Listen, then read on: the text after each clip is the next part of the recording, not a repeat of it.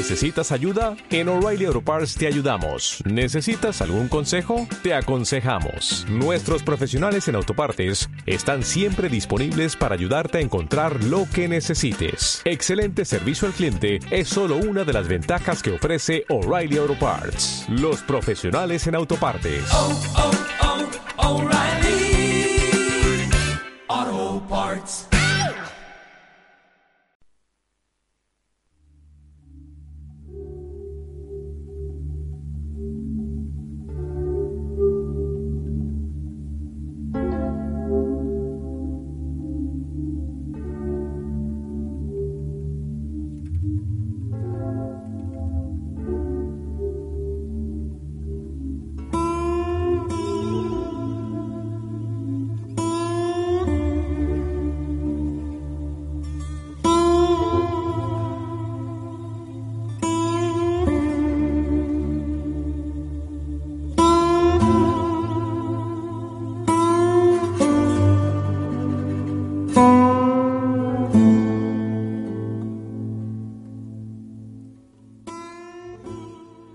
Hola y saludos en un nuevo día. Estamos aquí en Estación JDK para hacer un nuevo programa. Me presento, soy Jaime Álvarez y estoy aquí con mi compañera locutora Marta García. Y estamos hoy en un nuevo día para llegar para que le llegue a nuestros oyentes nuestra historia de la primera vacuna.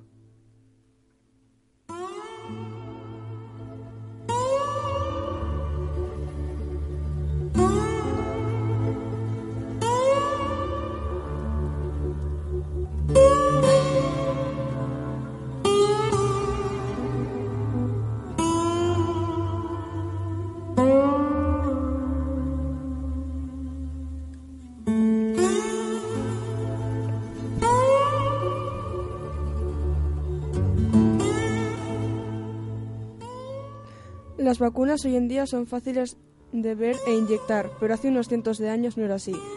Años atrás, las enfermedades que ahora son curables o prevenibles azotaban a la gente y, en casos extremos, diezmaban poblaciones. No fue hasta 1796 cuando Edward Jenner inventó la primera vacuna. La intención de esta vacuna era com- combatir la viruela, una enfermedad infecci- infecciosa muy grave y contagiosa que en algunos casos podía ser letal. Por suerte, esta enfermedad es considerada erradicada desde hace casi 40 años. Esta enfermedad no tenía un tratamiento específico. Las únicas formas de prevención eran la inoculación o la vacunación. Antes del descubrimiento de Jenner, en China en el siglo XI, se había descubierto un tratamiento contra la viruela, la cual es el primer estudio del que se tiene constancia. El tratamiento correcto de la viruela, que ha sido atribuido a una monja budista que ejerció el arte de la inoculación antivariólica a partir de enfermos que padecen la viruela. Este proceso se conoce como variolización.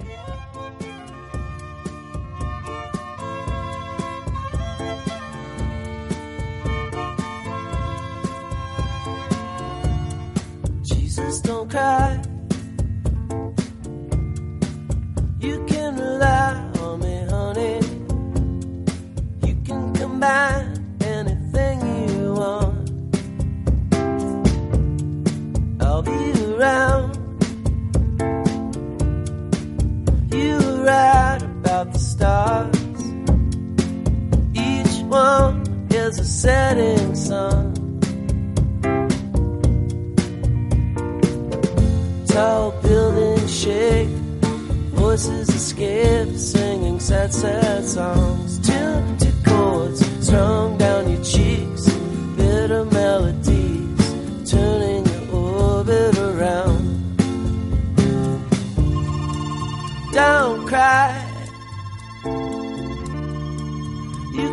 rely on me, honey.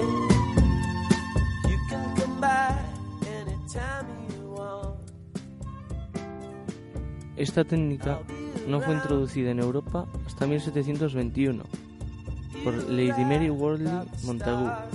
Lady Montagu fue una aristócrata que vivió en Constantinopla, la actual Estambul, a principios del siglo XIX.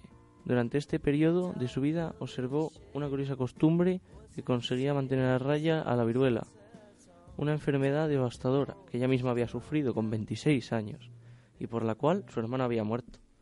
Se trataba de la inoculación o variolización. Lady Montagu había comprobado la eficacia del método y llegó a probarlo en su propio hijo, Edward. Por ello, se propuso hacer llegar esta costumbre a su tierra para hacer frente a la enfermedad. A su regreso a Inglaterra, logró convencer a la esposa del futuro rey Jorge II para inocular a su hijo.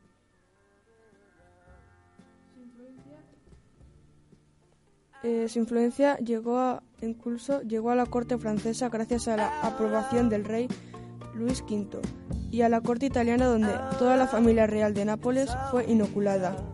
Aunque para la época era muy una técnica bastante efectiva, la tasa de mortalidad por variolización era del 2 o 3%.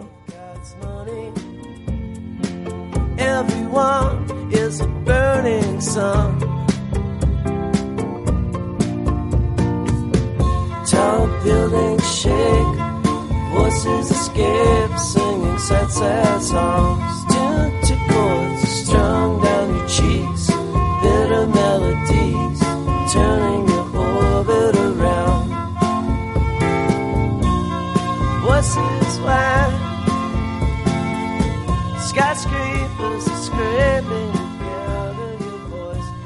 La primera vacuna contra esta enfermedad infecciosa fue desarrollada por el doctor Edward Jenner en 1796. En vez de usar la cepa de viruela humana, utilizó linfa de viruela de vaca o vacuna. Ambas cepas comparten similitudes y la cepa vacuna era capaz de inmunizar a los humanos sin que estos padecieran la enfermedad. El 14 de mayo de 1796, el doctor Jenner inoculó a un niño de 8 años, James Phipps con materia de una llaga de viruela en la mano de la lechera Sarah Nele- Nelms. El chico sufrió una reacción local y se sintió mal durante unos días, pero se recuperó por completo. Dos meses después volvió a inocularle, pero esta vez con materia tomada de una llaga humana de viruela, como si estuviera variolando al niño en un intento de desafiar la protección contra la viruela. El niño no enfermó. Con este experimento, el doctor Jenner demostró que la materia de la viruela de la vaca, transferida de una persona a otra, hacía que ésta estuviera protegida contra la viruela humana, de la cual se desconocía la materia natural, su naturaleza. Esta técnica tuvo, tuvo tanto éxito que en pocos años se extendió rápidamente por Europa y América.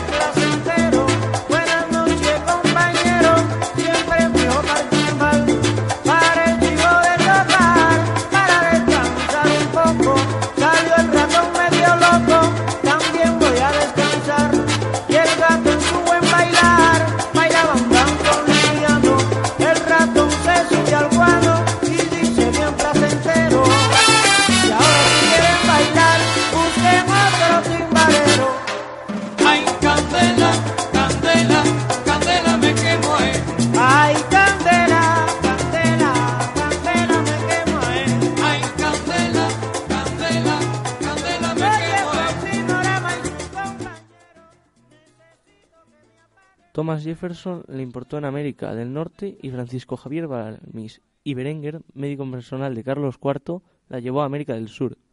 En España fue introducida por Francesc Pigelem, quien a finales del siglo XVII vacunó a cinco niños en Puigcerdá. Otro doctor que destacó en el campo de la vacunación antivariólica en España fue Francisco Salva y Campillo. En 1801 se había vacunado a 300 a 3.000 personas de viruela en nuestro país. Por aquel entonces reinaba en España Carlos IV, quien preocupado por la amenaza de la viruela en América del Sur decidió extender la vacuna por este continente utilizando la Real Expedición Marítima de la Vacuna, que se inició en e- el 30 de noviembre de, mil, 1883-1883 y fue dirigida por su médico personal Francisco Javier Balmis y Berenguer y por José Salvani, ilustre médico militar. Se iniciaba así la era de vacunación en la que cualquier patógeno infeccioso inoculado en personas sanas empezó a denominarse vacuna. Desde entonces hasta ahora la vacunología ha experimentado grandes avances en cuanto a tipos de vacunas y enfermedades infecciosas contra las que se pro protegen. En 1966, la Asamblea Mundial de la Salud estableció un programa intensivo de erradicación de la viruela. Su único objetivo era erradicar al nivel mundial la viruela en un plazo establecido de 10 años.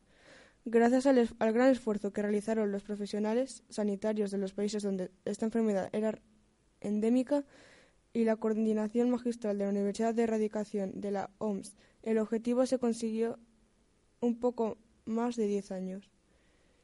La viruela fue declarada oficialmente erradicada en 1980, lo cual supuso un gran avance ya que así se hizo que la gente pudiera vivir sin temor a esta enfermedad.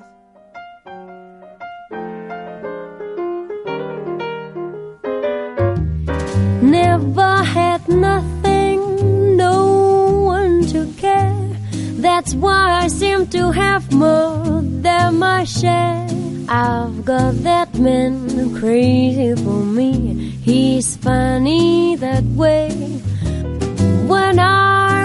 His feelings once in a while, his only answer was just one little smile. I've got that man crazy for me.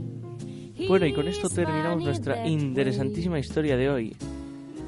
Saludos desde una, una gran despedida desde JDK y espero que les vaya bien a todos nuestros oyentes. Adiós. To should I leave him? Why should I go? He'd be unhappy without me, I know. I've got that man crazy for me.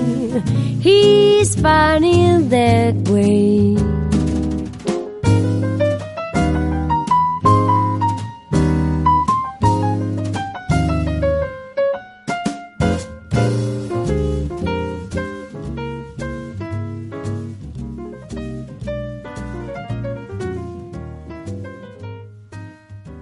Preocupas por tu familia? Entonces, ¿por qué darles solo huevos ordinarios cuando pueden disfrutar de lo mejor? Eggland's Best, los únicos huevos con ese delicioso sabor fresco de granja, además de la mejor nutrición, como 6 veces más vitamina D, 10 veces más vitamina E y 25% menos de grasa saturada que los huevos regulares, además de muchos otros nutrientes importantes. Así que, dales los mejores huevos. Eggland's Best, mejor sabor, mejor nutrición, mejores huevos.